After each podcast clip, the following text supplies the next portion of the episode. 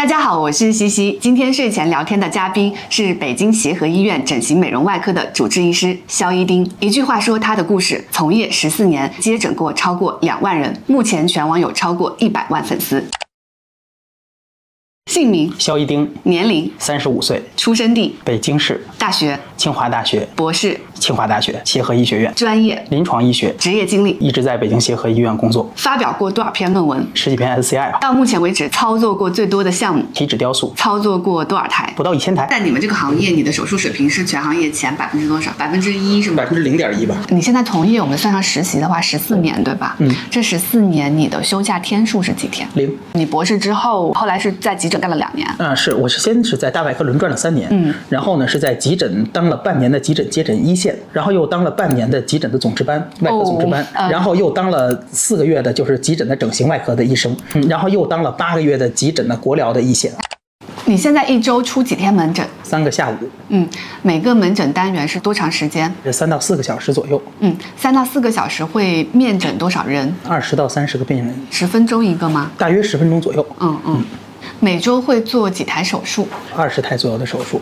一天你大概要做几台手术？少的时候大概做两三台，多的时候做过七八台。其实还做很多的其他手术。嗯我毕竟是主治大夫，嗯我上面还有各种的教授、副教授领导。嗯那么我现在除了说自己做的吸脂、脂肪填充，以及一些小的，比如说呃像各种瘢痕啊、这个体表的肿瘤的这种手术之外，嗯还要陪着领导做很多的手术，比如像经典的协和医院常见的乳房再造嗯手术、淋巴水肿的手术、嗯硬皮病的手术、耳再造、鼻再造的手术这些。你工作十四年，大概做了多少台手术啊？大几千台肯定是有的，哦而且这些手术也并不一定是我主刀的手术。你现在从业，我们算上实习的话，十四年对吧？嗯，这十四年你的休假天数是几天？零，你为什么不休假？我迄今为止没休过一天假，为什么？确实是比较忙。因为你热爱工作。我其实对工作没那么热爱，可能只是比较的轴。休假总体而言会让别人的工作加多，这个道德的负罪感是我自己不太受得了的。你的生命当中，除了工作、做手术这些，还有其他的重要的事情吗？生命中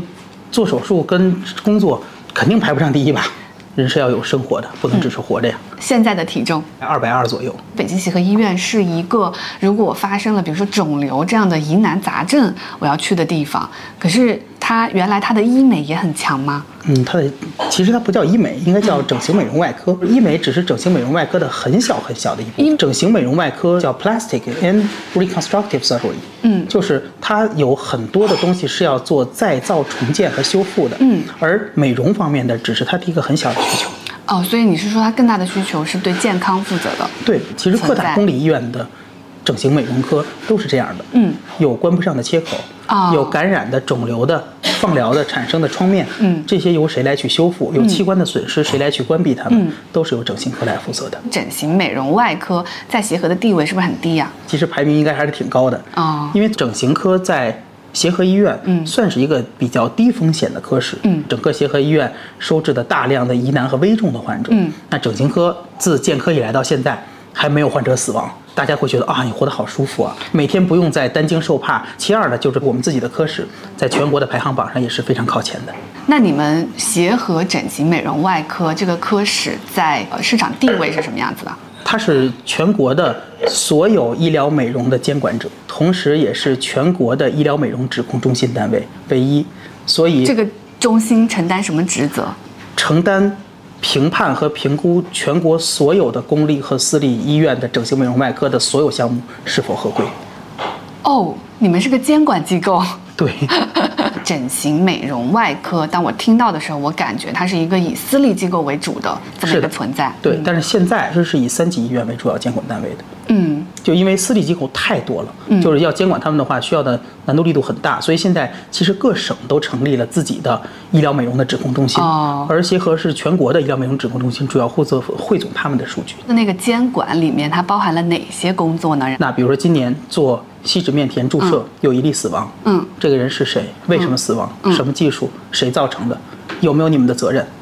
然后我去曝光他，哦，所以你们是会去定责、问责且曝光的。因为是，对呀、呃，协和整形美容外科一共有多少位医生啊？现在大概接近三十位，分类上来说，它会怎么分呢？分几个专业组，就像轻医美的专业组，嗯有像这个再造的专业组，嗯，然后有像这个瘢痕的专业组。我这个专业组主要做的就是各种的脂肪相关整形和肿瘤相关再造。什么叫肿瘤相关再造啊？举个简单的例子，你说脸上长一个痣，嗯我们切了它，嗯，如果你脸上长了一个二十公分的痣呢，嗯你怎么做？呃，也是切掉呀。那切掉完了之后呢？哦，你不能让脸上留着骨头吧？窟窿嗯。啊，对呀、就是这些东西要让整形科来负责做。那与此就还有像别的，就像您说的黑色素瘤，嗯。黑色素瘤，你说长在胳膊上，呃，截肢，我长在脚跟上了，把脚跟去掉了，嗯，那怎么办？再造一个脚跟。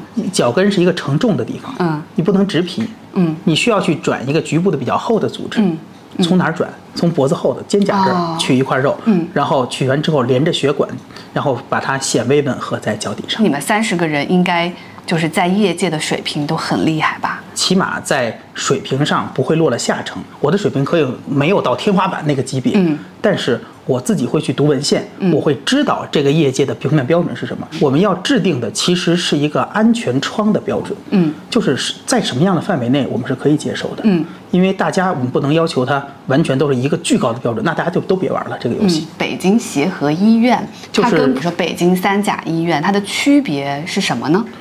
就是自从北京协和医院建院到现在，就从来没有全国的任何一个医疗和非医疗的工作者会质疑北京协和医院的全国第一的地位，而且不存在并列。它跟第二名之间差呃很多吗？它跟第二名之间可以再差个第二名。咱们两个的大学如果合并了，在中国什么地位？呃，就是 top 一的地位。就大概这种感觉。原来协和医院的医生他的含金量是这么高的啊，我我之前没有意识到，我以为他就他就是北京的三甲医院。一般会认为协和医院的一个住院医师在外面，一般一普通的三甲医院大概是主任水平。当然啊，现在全国各大三甲医院的水平都很高，咱咱没有说得罪谁的。但是作为一个北京协和医院的医生，这点荣誉感我还是有。嗯，那协和医院它很厉害，对于我们老百姓来说，它的存在主要是指我只要有治不了的病，我都能去协和治，是这个意思吗？不是有句话叫“阎王让你三更死，协和留你到五更”吗？那字念经吧？嗯，那你不纠正我？在医学这个行业，你是一个协和医院的呃医生，这个已经算是一个非常非常大的荣誉了，对吧？我觉得这是个荣誉，我以协和大夫为荣。那协和的医生普遍他的学历或者背景，他是一群什么特质的人呢？最近几年，协和医院新招的那个第一年的住院大夫是博士后打底，就是博士是最低学历，像咱们这样的学校、哦，是保底校所以。你的学历在协和里是很低的。对我们能进协和是因为你们的科研发表量很高吗？其呃，像你是 S SCI 是十几篇，对吧？我们有的研究生在嗯硕士、在博士期间已经发表了上表上百篇的 SCI 的，嗯像我这种就属于是普通中的普通。你曾经做过的最难的一一台手术，还记得是什么吗？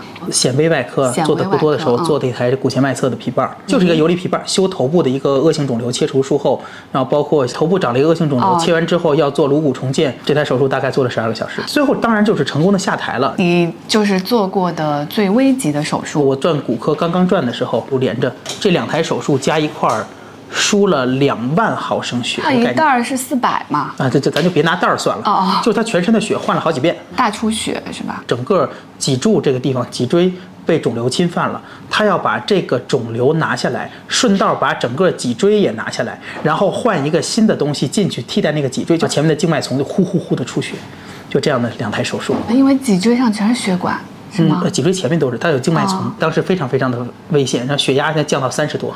你第一次碰到 dying Table 是什么时候我好像非常非常幸运的没有碰见过大洋 table。？Never。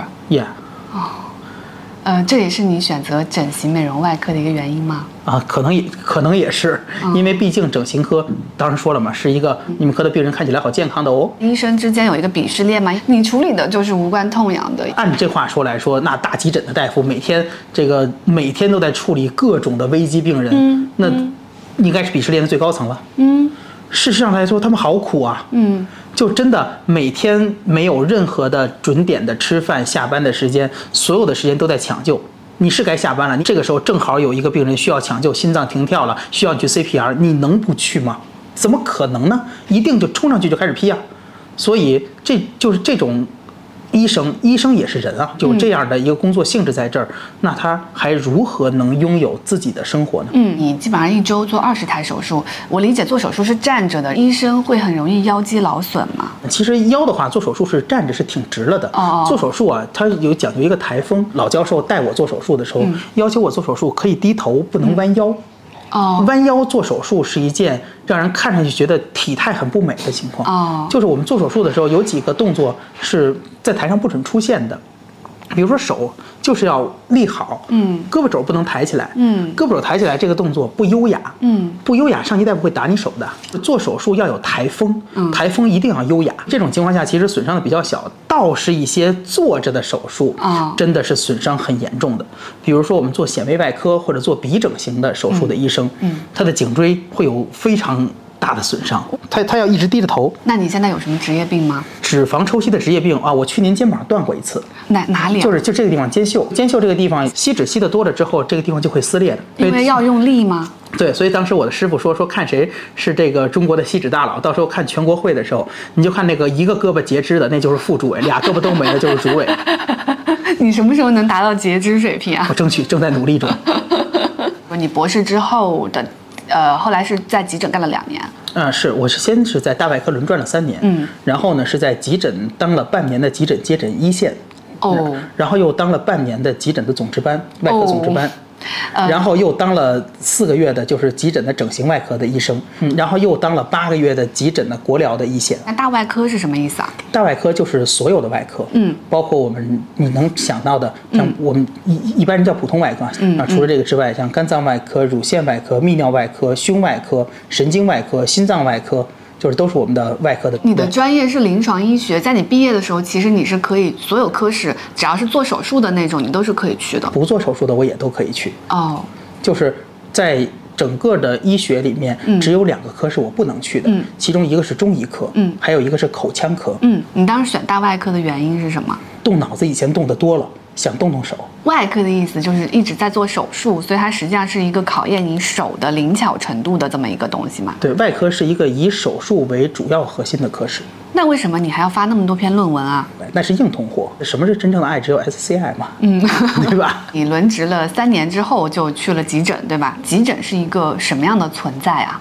急诊是一个真的救死扶伤的非常危急的，每天都要分泌大量肾上腺素和死神进行搏斗的，以生存为第一法则，不要想着去锦上添花的科室。在急诊，你有经历过人没有救过来吗？我经历过来的时候就没了的，嗯，就是在急诊死亡，它的频率，你一周要经历几次啊？咱们不是说每天经历几个吧，嗯，就是事实上来说，经常会遇到。比起急诊外科的患者来说，有的时候急诊内科的患者会更加的凶险。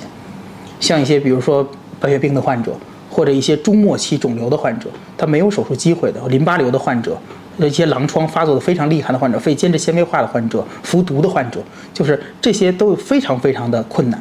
那么有的时候一些全身多发伤的患者，请外科过去会诊，那已经都撞烂了。这种时候我们能做些什么东西？有的时候是相当无力的，就并不是说医生只要足够努力，患者就能得到救赎，并不是这个样子。这些人来了急诊室，你们能做些什么呢？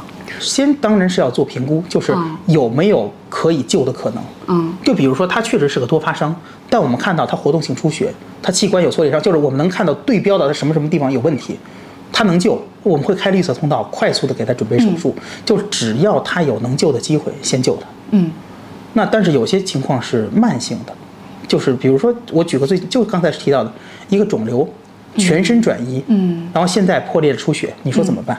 就算呃止血吗？恶性肿瘤为什么会让人死？因为他们比如颅内出血或者肝破裂出血，这些地方会导致病人最后去世。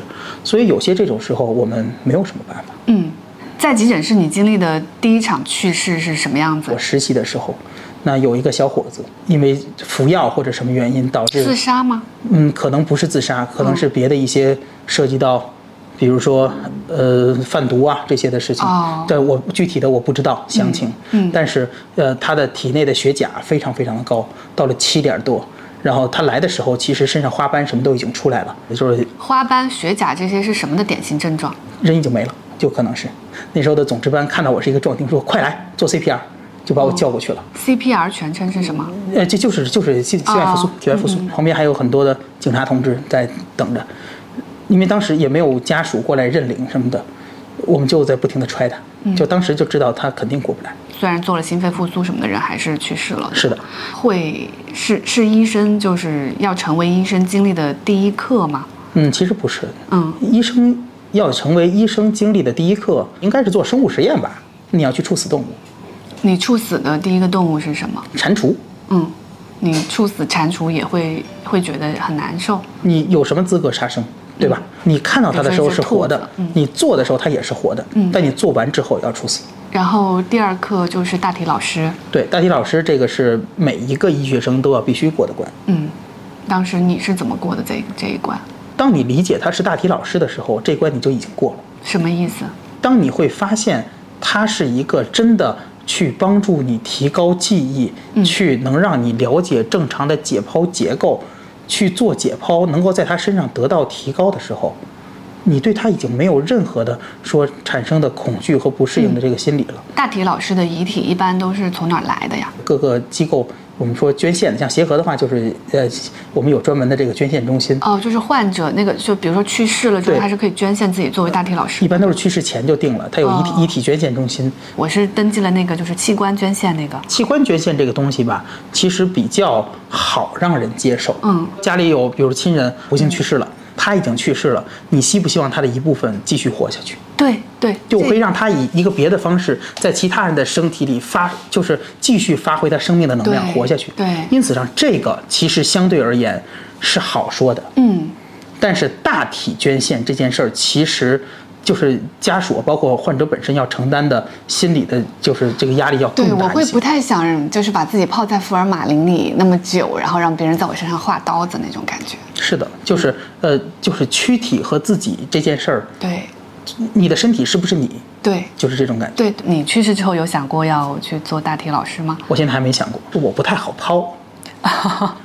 嗯，就是当时我解剖的那位奶奶也是比较胖，嗯，就我自己剖的时候就会感觉我会做别人好几倍的工作量，明白嗯，才能才能够做到相同的这个解剖层次。我去泡福尔马林你会泡得很发，嗯，然后这个剖的时候确实比较不利于医学生的学习和进步。嗯，你在整个医学学习当中，你有过几位大体老师啊？一般来说都是四个人一位大体老师，真的面对死亡、面对病人去世是第三关，对吧？嗯嗯，所以你在急诊室碰到的那第一例死亡会，就是当时对你有什么影响吗？极度平静。事实上来说，在其他科室中，患者死亡的案例已经接触了不少了。我在第一个科室的时候就会遇到过。你要知道，就是你真正要过的关，其实并不是当它发生的时候当它发生的时候，嗯而是当它注定发生的时候。啊、就是你可以讲讲那个故事吗？当时第一个科室是嗯轮转普通内科，那当时收治的病人也是一个很难的一个疾病，全球也没多少例的，嗯它叫 Digos 恶性萎缩性丘疹病。然后它的症状是什么？全身各种各样的地方都长出来类似于丘疹那样的东西，但是不光是在皮上长，在各个内脏的器官上也会长，神经系统上也会长啊。嗯，所以说它所有的地方都会出事儿，死得很快啊！基本上百分之百的病人会在一年内去世。哦，那但是他来的时候还比较健康，还能说话，还能动，还能走路。明白就是你要看着他从活嗯变到没。嗯，就是这个过程会让你想尽各种各样的方法去治。对，那我们就会去各种的去读文献，嗯看看国际上有没有方式。你说为什么要发文章？现在告诉你为什么要发文章，因为我们不会。就是那这种时候你就去看别人怎么做，那我们去想办法模拟一个场景，也许用。也许用 CTX 可以，也许用 MTX 可以，也许用激素冲击可以。那用用各种的免疫制剂看看都效果怎么样？发现都不可以，都不好用，所有的东西都是惰性的，病情就拼命的发展。就是你做医生要过的这关，并不是患者死亡的那关，嗯，而是你感到很无力的那关，嗯。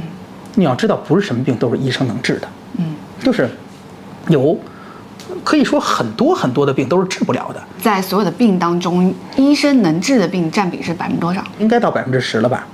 这么少啊？呃，这么说，你你觉得什么病是可以可以根治的吗？高血压可以根治吗？不能。你只能吃药去控制，甭说根治了，它是什么原因导致的？都是原发性高血压，不知道。糖尿病可以根治吗？也不可以。心脏病可以吗？不可以。你装一个支架，只是把里面通上了，对不？但其实这个病并没有根治。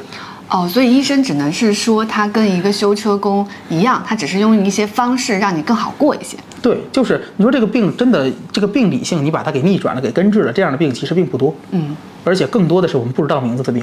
嗯现代医学这么长时间了，那人类跟疾病斗争了这么久，也没有一个人能赢过呀，嗯全得死。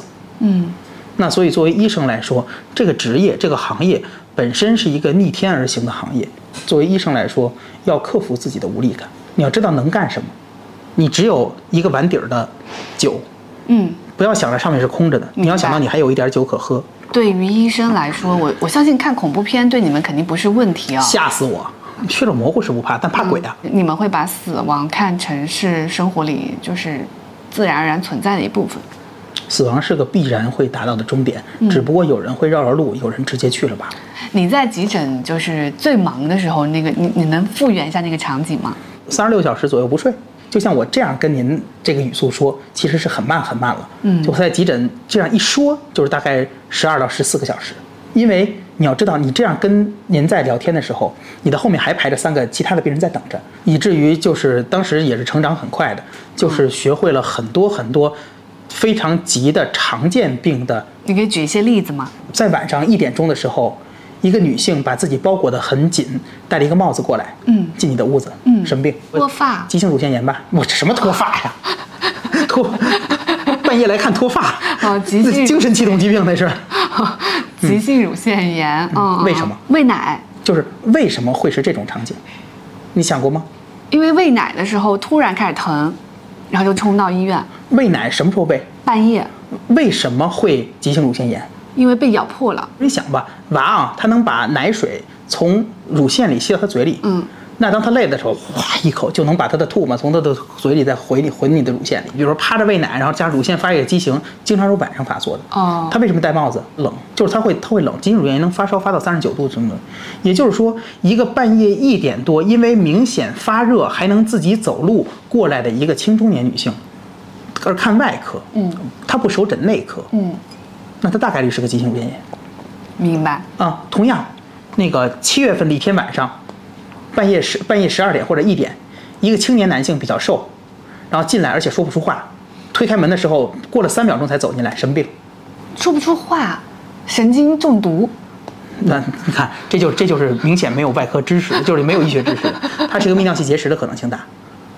因为他走不了了，是吧？首先是夏天，他出汗很多，哦。他又比较瘦，就是这个地方，然后他估计是一个爱运动的人，嗯。就这种人出汗量很大，夏天喝水又跟不上，然后晚上泌尿系结石是非常痛苦的，走路都走不动，嗯。然后就是他来这儿是，如果是一个青中青青年的，然后过来之后，就第一眼就是大夫，啊泌尿系结石，嗯。就是这种属于叫一眼准的病，就你看多了之后，能攒出很多这样的经验来。嗯，还有那种就是在急诊拓展了你的就是各种边边界的这种例子吗。急诊就不是一个让你去开拓学习的地方，嗯，急诊是一个生存的地方。在急诊里碰到的人，虽然保证了他们的生存，但是却并没有解决根本的问题，对吧？是的，他得出血，我要做的是把血止住。嗯就是不要先不要去探究为什么出，嗯我要止住它，就是这是先保命，然后再谈。当时你在急诊的时候，要经常去什么抢救室什么之类的吗？那经常要去的，哦，去抢救室看病人。基本上来说，像那种大的车祸伤什么的，都直接进抢救室，衣物衣服都要去除了，然后身上各种监护都要监测好了，静脉要扎好了，请外科大夫要过去看。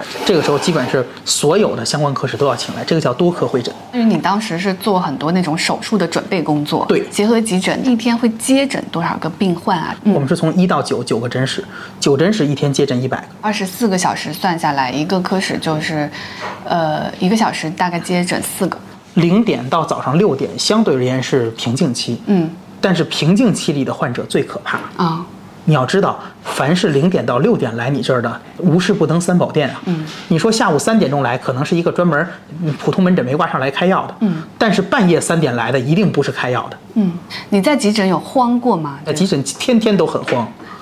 你典型的哪几种慌？你发现一个病人你 hold 不住，比如说他的氧合每况愈下，比如说感染已经到很重的程度了，嗯，比如说这个病人是一个消化道在出血的，而且还有活动性的出血，我尽快的让手术室去接他，那就是夺命连环扣。你要知道，在急诊你能做的是有限，但是要把有限的事儿做到做到位。比如说急性胆源性胰腺炎的病人，这个胰腺炎很重的，是要是要命的。那他需要去约 ERCP，嗯，就那去约 ERCP 的话，要去找我们的消化内科的大夫、内镜中心，那要去给人打电话，人可能不在，你要去催。哦，因为他们下班了，对吧？不是每个人二十四小时都在医院的，嗯嗯就大家也是人啊。那你就半夜准备，你用人脉把他叫来。如果说他不来，整个晚上你患者都危险，他来是凭情义来，对不对？那怎么那就动用刚才说动用你自己的一切资源，想办法让你们两位都活着，你和患者我觉。得当医生有一个很难的感觉是，这个时候人命都在你手里，就是因为你做了一些事情，所以他那个命是留了还是没留，这个责任在你手里，我很难想象我体会那种感觉。尽人事知天命。嗯，如果你在急诊足够的拼，你起码自己不后悔。一个正常的医生就是在急诊能待的极限年年限是几年？有人就一直在急诊待着呀，有没有专门急诊科的医生？他一直一直待到退休的。那个 mode 是一个非常艰难的 mode，就是每天都在慌乱。你当时的那两年急诊是就是你规定动作规定动作，规定动作所有医生都要去急诊待过。你在急诊有看到过那种人性的善还是人性的恶吗？大多数的时候啊，嗯，看到的还是人性的恶。就这么说，你在急诊想找人性的善，是一件很困难的事情。为什么呢？每个人都有自己的心思，那在急诊，这些人性会被无限的放大。比如呢，你可以举一些例子吗？比如说最简，那这就你这就是坑我呢，这属于是是这样。比如说最简单的经济压力，呃，就是是不是拔管是吗？类似。就是这个时候能救还救不救是吧？我我举个例子，我们假设如果您家里是一个比较没钱的，嗯那么花您全家的钱嗯。卖房子，可以有百分之二十的几率，嗯。救你的亲人，你救吗？嗯，因为在农村这种事情，其实从小到大也见得挺多的，就是发现是个恶性肿瘤，那大家一般的做法都是接回家，然后在家里就是想办法提高生活质量，然后就走吧，啊、很难接着治下去。我们把这个事情稍微这道题变得复杂一下。嗯。那假设您家有三个兄弟姐妹，嗯。那么老人生病了，这个病只要你们三个人每人拿出家产的百分之五十，就有百分之七十的可能性能救他，你们救吗？这个很难算，那就对了。每家出多少钱啊？对哎，这就是所谓急诊我看到的，就是而且它都每天都在发生你。有时候会发现，其实孩子在救父母的时候会有算计，不一定会去救，但是父母救孩子倒是一定会去救。嗯，看情况。哦，也有父母就不太会救孩子所谓久病床前无孝子，嗯有的时候久病床前有没有孝父母也不知道。啊。就是这种事怎么说呢？我们没有资格作为医生，你不知道他经历着什么东西。莫经他人苦，未劝他人善。而且作为医生来说，有更多这样的，就是不涉及经济的抉择的时候也是有的。嗯，你是否要为患者而冒险？医生在去做每一个患者的治疗方案的时候，其实都会衡量一下，因为每一个患者可能都面对不同的方案。任何一个急症的病，早做肯定比晚做强，对吗？嗯。但是在早做的时候，有可能准备的还不够充分，对吗？嗯。那如果说在准备不够充分的情况下做了，最后导致患者死亡或者受到了巨力巨大的并发症的影响的话，医生不能说没责任，对吗？嗯有责任就要追究，对吗？嗯。那如果我是医生的话，我一定是要准备到万无一失，哪怕拖延一下时间，然后再去做。那你就失去了最佳的机会。对，但这个时候不会影响到我，因为我没有责任啊。嗯，但是事实上来说，就会有马后炮。啊、你如果早上排了，什么事儿都不会有。所以你说的这个马后炮是来自于家属。来自于各种地方，在非常急的这种医疗中，或多或少是一定会出现瑕疵的。嗯，就是你不可能说一切都做到很完美。嗯，一切都做到很完美，就是人在高精度条件下连续工作是务必会出错的，就是这是绝不可能不出错的。对，嗯，就如果你让你连续工作四十个小时，连续一年，就是每过每工作四十小时让你歇十个小时，你这样的话，一年让你都做三位数乘法，你一定会出错的。对，而且关键是你们做的每件事情都可能跟人命有关系，就是你没有会有时各种的间可以错误、疏漏这些的事情都会有的。因为我们的工作，我很累了，我下午是可以摸鱼的。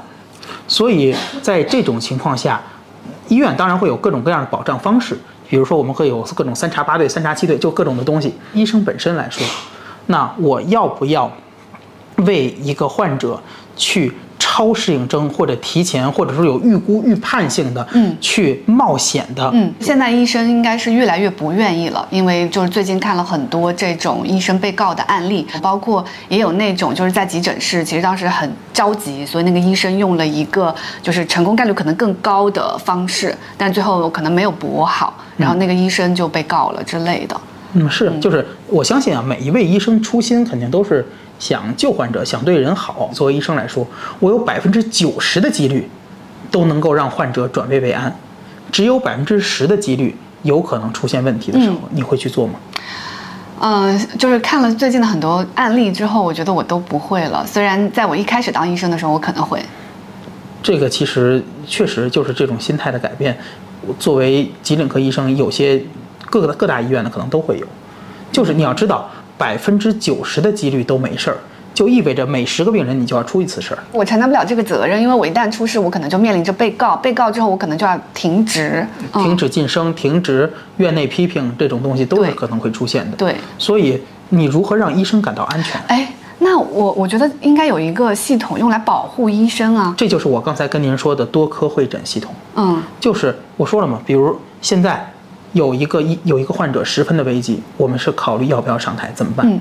我把所有相关科室全请过来，嗯。十几个科室一圈儿开会，录像录音，加上病人家属一起录音，所有人跟这儿定一个方案，是我们核心的意志。但这种联合会诊往往出来的结果是偏保守的。对，我为什么知道呢？是因为当时我妈上台之前就开有一个联合会诊，因为我妈是血液里面有炎症，所以她的血是很难配的。但她做的那个手术是肺部切除手术，说实话，大出血的概率是非常低的。嗯嗯，所以但是这个血液科的人就说不行，因为你的血我们配不出来，我们建议这个手术终止。可是我妈她的肿瘤在长大，这个时候终止，那下次去做手术我们还要面临这个问题。但是联合会诊的结果就是你不能上台。嗯，嗯所以我们再把画风转一下，这就是为什么北京协和医院急诊一直在中国是第一的缘故。因为你们敢。因为协和医院的急诊一向是以最激进的方式治疗的，嗯就是以医务处为首，以各大手术科室、麻醉平台、ICU 都会去把你往前推。明白，我觉得这很了不起，很了不起。我岔开一下，说我妈那件事情的结果，就是当天晚上一点钟，半夜一点钟，我给那个主治大夫就是打字儿说，呃，那个主治大夫他是在问我们，他说其实这个手术他判断可以上台，因为他对自己是有判断的。他说这个出血概率非常非常低。然后我就说，我说医生，谢谢你，谢谢你跟我说这个方案，你去做，如果有任何的结果，我们都会承担。当然，我觉得我说这个其实不构成任何的法律依据，你知道吗？嗯，就算我现在说我承担，我如果真的是台上出现任何问题，我转头就可以告他，对不对？医患情况最近几年有变得好一些吗？其实变好了，可能是因为网络、多媒体各种的平台的发达，那让我们有更多的途径去曝光这些问题。嗯。就如果说大家都敞开天窗说亮话之后，这件事儿反而会变得好处理一些。按照你的这个逻辑，医患关系在接下来其实会越变越好的。嗯，我因为信息越来越透明嘛。对我每次去医院的时候，我都会感 慨说，在中国看个病，然后做个手术真的好难。就是尤其是开放之后，现在一台手术一个检查的等待期，呃，像北肿这种医院是六个月。那你想过去换一个医院做吗？这就其实这就有点矛盾的问题了。嗯就比如说你要穿刺取活检，或者做一个什么经皮肺穿这些东西，你考虑过呃做去一个比如说那个普通的三级医院甚至二甲医院去做吗？明白？他也许等两天就能做上。你经皮穿刺不就是为了想拿一个病理吗？对对。对吧？那我取完以后取一个病理，然后再拿拿着病理再给人看，为什么您会想着还是要去北肿这样的大医院做呢？因为不懂啊，所以你能不能给我这种普通患者介绍一下？假设你现在家人有患重病，一个合理的看诊流程怎么样组合起来是最高效的？如果说真的已经是疑难病或者重病的情况下，我觉得还是应该去相对大一点的医院进行诊疗的。嗯，还没确定是什么病，反正看着这个人呢，就是这个月瘦了十几斤，面黄肌瘦，然后非常乏力，说不出话，看着情况就不是特别好。这个时候我应该怎么办？如果说一个月内，比如体重下降特别多的话，嗯第一步我们要去做个体检，嗯你要知道它有可能是哪方面的病，嗯什么地方有没有长肿瘤，比如说消化系统长了肿瘤，比如说肝脏或者这些其他地方长了肿瘤，那骨科长了肿瘤，这些我们分别要去不同对应的科室去看。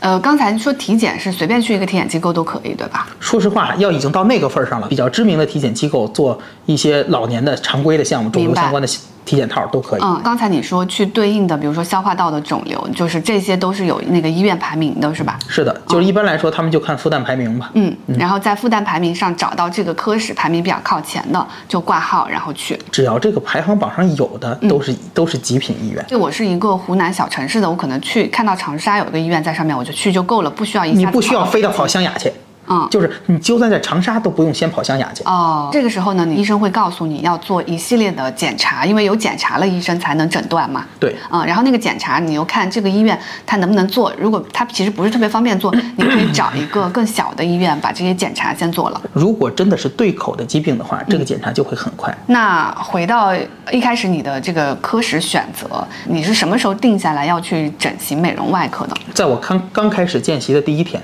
为什么？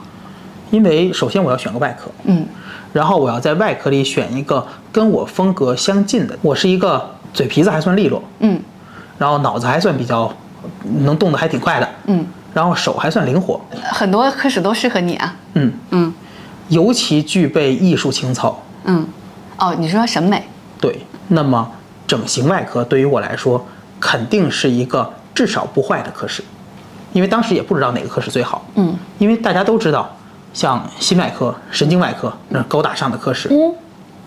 但是我在想，一个清华的学生，医学生、博士，然后呃说我要这个治病救人，就是，然后去选择一个外科的时候，他应该会优先这些。我从很早就觉得医生是一个以帮助别人为主，而不是一个救死扶伤的职业。呃，详细什么意思？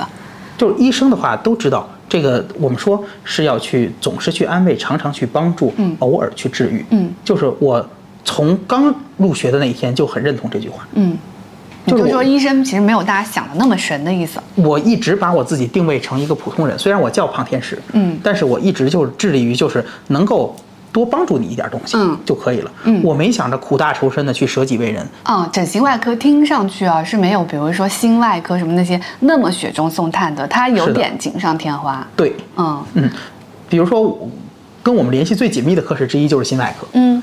心外科在做完大手术之后，由于比如说我们做完搭桥，嗯。颅内动脉被用掉了，嗯。那胸口一经常长不上，哦。整个胸裂一个大口子，嗯那么心脏露在外头，嗯。或者说至少那个骨头关不上了，嗯。整个皮都裂着，嗯，那病人这样的话回去就感染了，明白。那他虽就是有一个词儿叫手术成功，病人死亡，嗯。那怎么着才能让这个病人最后通过这个手术治好了呢？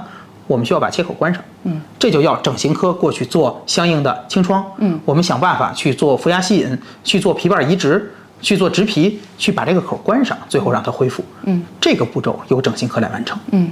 泌尿系统做派结石病，阴囊周围的派结石病，把整个一圈儿的皮都给切了啊以后它是这个肿瘤切完了，但它无法生活，它这里面全都是肉，这地方滴的血，我们需要想办法用皮用皮瓣儿去把它的这个地方关上，让它重新获得一个有质量的生活，嗯这些都是我们的任务。我一开始想的是，你去做整形美容外科，它的重点可能是落在美容，但是我现在感受到你的重点其实是落在修护上。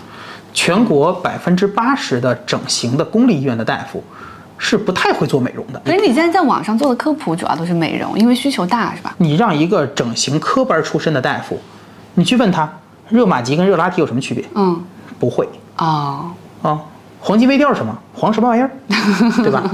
啊，钻石精雕是什么啊？啥？这这黄金微针和黄金微雕有什么区别？嗯，都有黄金微，就是就江湖的东西他们不懂。哦，就是刚才说的这些热玛吉什么，就是它叫江湖的东西。这些东西指的就包括苹果肌是什么？哪有苹果肌这块肌肉？没这块肌肉，哦，这块肌肉根本就不存在。嗯，胶原蛋白什么狗屁胶原蛋白，那就是脂肪。嗯，就这些都是人臆造出来的乱七八糟东西。你你问他什么是天鹅颈啊？什么是赫本线？什么是叫叫什么东西？什么是圣窝？嗯啥玩意儿？嗯这都是江湖医美造出来的东西。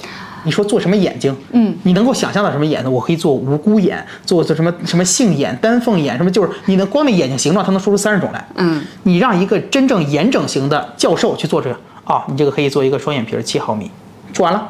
嗯那那我这是什么型眼啊？双眼皮七毫米。整形美容这件事情到溯源，它其实本身可能就是一件朴实的事情。只要医疗操作这个原则你把握住了之后，剩下的都是你造出来的噱头。我聊这次天开始的时候想象的那种协和医术非常高明的医生，就你你是想成为那样的人吗？协我是我当当然是想成为这样的人，但是嗯可是你选了一个锦上添花的科室呀。对，就比如说，我要在我的领域里做到一个极致是什么样的，并不是说，呃，你你说啊，我说做光子嫩肤啊，您说的光子嫩肤是哪一种啊？啊，是我们的 BB 光还是 M 2 2是王者之心、王者之光还是 AOPT 黑金超光子？我不是要说他们中间有什么东西能够如数家珍，而告诉你啊，光子啊都一样，就是后面这种其实比前面这种他要理解的更深刻一些。前面只是把一个就是你就像吃汉堡一样，我是一层一层的吃，还是一口咬下去？嗯，就把这些东西分开了。而在高级的掠食者看来，啊，他们呀啊、都是卡路里。我现在要去做整形美容，我跟医生面诊的时候，我问他哪几个问题能迅速看出这个医生的水平。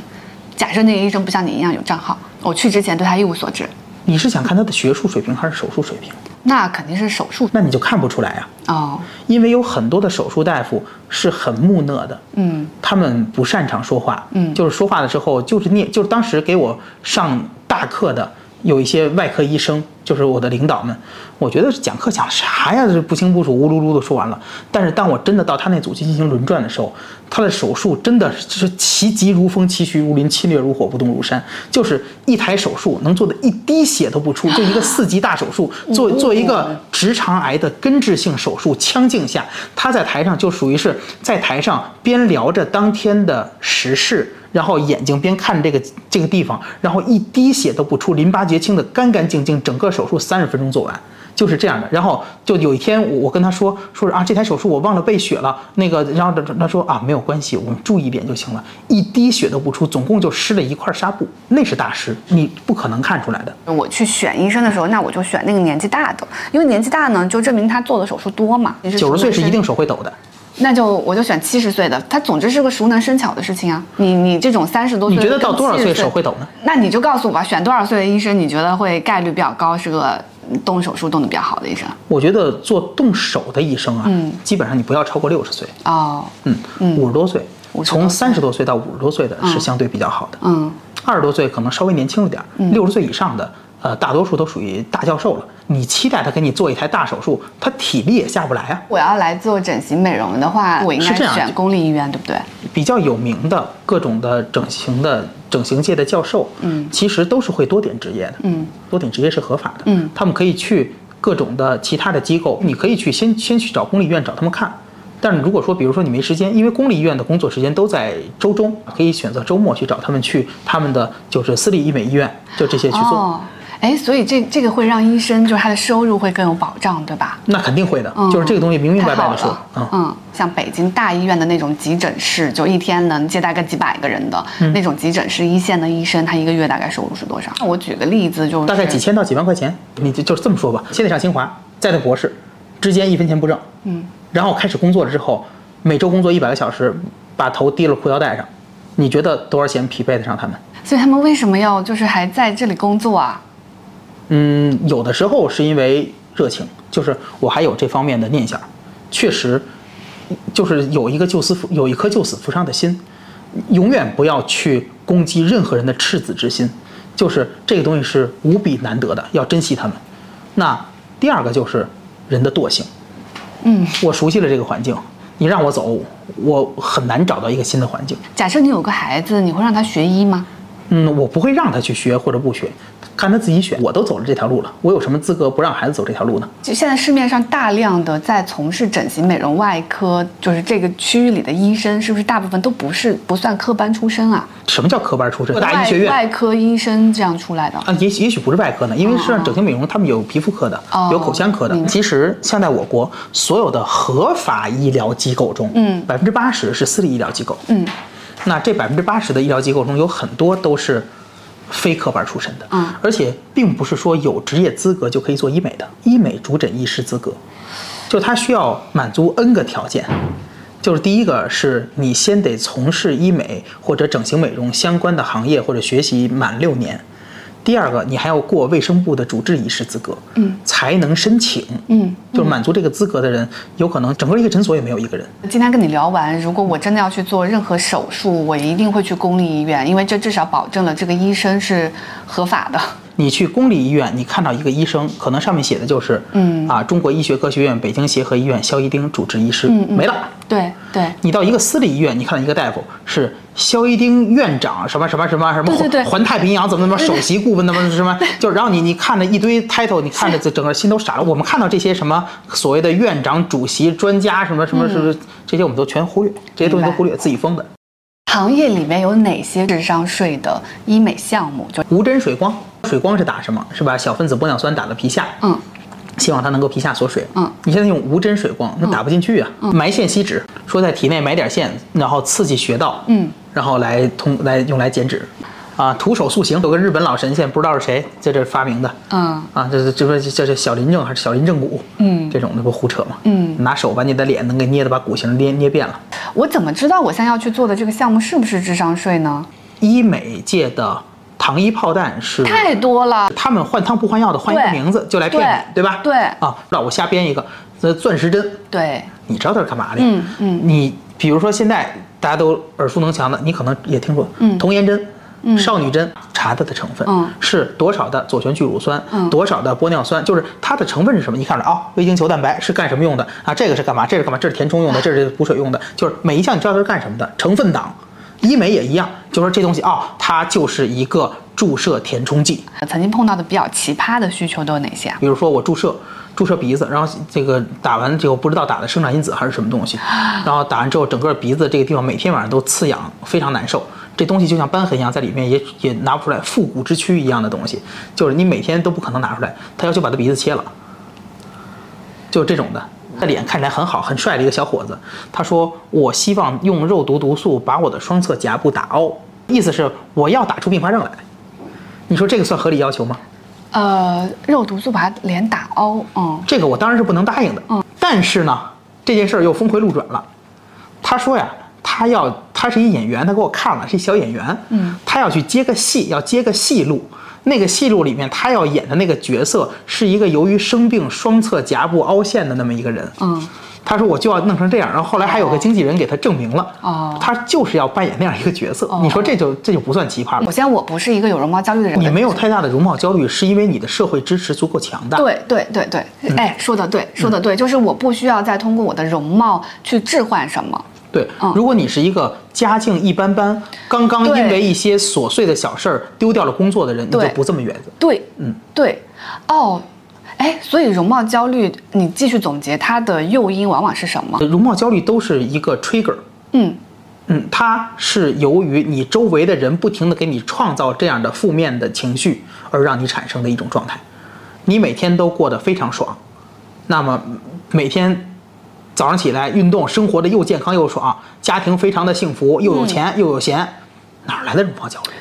对，就是哎，想起来我刚来北京，就刚是一个小编辑工作的时候，那个时候会经常发生，比如说我想去采访一个人，但那个主编可能把这个采访机会给了另外一个同事，然后那那段时间，比如说我想去见一个客户，然后那个商务总监就跟我说，你先把你钢牙取了吧，因为那个是我矫正牙齿，所以那个时候我的容貌焦虑很重。我刚我刚才跟你说，比如说我当时打瘦脸针、打玻尿酸，都是发生在那个阶段。嗯，其实现在就是我当然有兴趣了解啊，因为对我来说是一个新的世界。但你说我是不是马上就要去做？因为我我可能好像没有这个动力，是因为现在这个阶段比起当时来说，就像你说的，我的社会支持体系、我的工作、我的家庭各各种，就是其实对我来说是更有利的支持吧。嗯，那个那个焦虑确实它就消失了。所以那个容貌焦虑不是因为大家都把眼睛放在了容貌上，而是因为那个时候你的心理是比较脆弱的。对，所以作为一个公立医院的整形外科大夫，我当医美劝退师的很大一部分工作是在疏解他们。嗯，你是一个心理咨询师啊？我我我就是说实话，在这方面去探寻人心，呃，做的还是比较多的。就是经常在我的诊室里，你会看到患者泪流满面的出来，还还以为发生了什么呢？你可以举几个例子吗？类似于你现在累不累？嗯就是为什么会想到做这些东西呢？嗯嗯，有多久没好好休息过了？对，我看你黑眼圈很重，你很累。就就就会跟他聊聊一些有的没的，很多的时候都是这样的。比如说有有一位男士找找我来说，我想做双眼皮儿。我说你为什么要做双眼皮儿？他说我两个月之后要参加一个婚礼。嗯那我说您是新郎？他说不是，我是伴郎。嗯我说你一个伴郎，好好当你的伴郎嗯就完了。他说不行，我去参加婚礼，我要转运。做双眼皮儿。如果是你的话，下一句说什么？我说你是要在那个婚礼上去找找找找哎你未来的妻子吗？我当时第一句话就说了，我说你喜欢那个伴娘？哦他说对哦，啊，就是你这种，就是有的时候就突然脑袋上噔一下一个灵光，啊就是他不是为了什么去婚礼上做这个东西的，嗯就是他有别的目的。嗯说，那我说你你认识他多久了？就会，然后这个故事就变了，嗯就不是说我要去参加一个婚礼，我要我要变得，而是你认识那个伴娘，认识她认识认识多久了？你们是同学吗？啊，跟他是怎么着机缘巧合认识的呢？你以前跟他说过话吗？就是就大概变成一个这样的故事，嗯你就开始要聊。他跟你是什么关系？为什么你觉得这双眼睛会会会对他带带带来影响？因为说句老实话啊，原来不喜欢的，改了个双眼皮儿也也不会喜欢。欢。你对自己的外貌会焦虑吗？会想说去改成一个标准体吗？啊，我会改，当然会想去改成一个标准身材了。嗯但是过劳肥这件事儿是真实存在的。去年一月份到三月份，就冬奥支持的时候，学术啊或者什么压力会小一些，啊那种时候就会想到有时间就会去健身，然后三个月的时间就能瘦二十斤。嗯，但是，嗯，但是如果说像每天像这样累，比如说这一周工作七天，那每天都要工作很长时间。现在咱们还在聊天儿，嗯，现在还在录视频。对，每天保证嗯一个也就四小时左右的睡眠，剩下的所有时间都在工作。那你怎么要求体重？你刚才在跟你的患者说，就是你要睡好觉，不然你的皮肤就怎么样。其实自己是只能每天睡四个小时的。那是反正上周就这么惨。作为一个普通患者，我去到医院碰到一个可能要去挑选一下医生，我怎么判断这个人他适合做我的主治医师？大多数的医院都有官方主页的，嗯，你搜索到北京协和医院的主页上，搜索到比如说肖一丁三个字，嗯，第一行就是这个大夫是整形美容外科的主治医师，擅长做各种的体脂雕塑，他最擅长哪些方向的？哦就是内分泌科，我是看小儿的，我是我是看糖尿病的，我是看甲状腺的，就是每一个人看的主攻方向肯定是不一样的。这个世界上在医疗方面至少没有通才，大家能治的是主要的几个病。什么人是对于这个医生什么什么水平判断最准的呢？就医疗同行。嗯，对，你说啊、这个科室哪个大夫做哪个手术好？问谁是最准的呢？问手术室的麻醉大夫和护士，哦。他们天天陪他们做手术而且。我之前还觉得可能就是去找那种四十岁左右的医生是是比较好的，因为他们又在壮年，然后他的经验又够了，他又就是还敢去冒险，然后四十岁都嫌大，哦三十多岁是吗？对，四十岁在很多医院都已经是教授了。你曾经还跟我说，就是在国内，如果我想看医生这件事情做好，我一定要有一个医生朋友。一定要有一群医生朋友。为哦为什么？就是为什么我们一定要有一个医生朋友？那我想问你，如果想知道一些医疗信息，无源之水一样的，呃，如果说你没有医生朋友的话，你会在哪儿去问呢？嗯，我以为比如说我查查知乎，然后搜入输入一下，或者说在各个论坛看一下，也能起到一样的效果。嗯，但是其实就是这些论坛里会有优质信息，嗯但如果说优质信息和劣质信息大概是一九开呢，嗯，就是你无法判断哪些是优质信息。小的医院里可能有高手，嗯大的医院里可能有菜鸟，嗯，你信谁的呢？明白了。因为医学交付它的这个东西是一个非常非标的交付，对，所以它对于信息的准确程度跟精准程度的颗粒度要求是非常高的。是的这个时候没有办法通过任何机器的方式做到，最好的还是通过人。对，就这个东西，你弄 ChatGPT，你搜索一下这是嗯做什么什么谁最好，他会给，就是我经常会闲得无聊。去查一下这东西，说做哪哪个东西，啥啥啥，大列一堆，就是这里面就有大量的我看着是就完全不会做。比如说这人靠什么，有的靠吹牛的，嗯，啊，有的靠这个胡写的，写胡写文章的，嗯，就是有，就是真真的发表了是吧？对，也有，就是就是写文章嘛，就是我会写文章，我不会做手术，嗯，那是不是好大夫？是你现在带的学生，他们心里都在想着救死扶伤。他如果想着我要发大财，我应该不会选择这个行业啊。发大财谁当医生啊？有对啊，有一万种方式能比医生挣钱挣得更多。对，接下来在你的职业发展上，你有什么小目标？好好做手术，先把副高过了，走一步看一步，别出大错。升副高之后的好处是什么？升副高之后的好处是好听。哦，嗯，好的，就是呃，升一个职称并不会导致我的手术技术增长半分。嗯。嗯，还会还可能会因为一个高的职称让我变得更懈怠。嗯，但是好听啊，啊，人的名树的影，这是要这些虚名的东西干什么用？每人都当住院医得了，嗯，是吧？嗯，不合适，还是该人往高处走，还是该晋升得晋升的。嗯，阿图·葛文德曾在《医生的修炼》里写道：“医学真的很奇妙，在很多方面难以去理解。”风险那么高，病人却信任我们，将性命交付于我们，让我们自由发挥。不过，当你靠近我们时，近得可以看见我们皱起的眉头，看到我们不解的神情，看到我们的成功与失败，你就会发现，医学是如此混乱，如此麻烦和不确定。医生属于一个孤立的世界，一个不断流血、不断实验、不断切开人体的世界。我们是活在病人群中的少数健康人。医学并不是一门完美的科学，我们知道的和我们追求的目标之间总会存在一段差距。然而，正是这个差距驱使我们更努力地做每一件事。借这条视频，谢谢每一位被称为医生的人。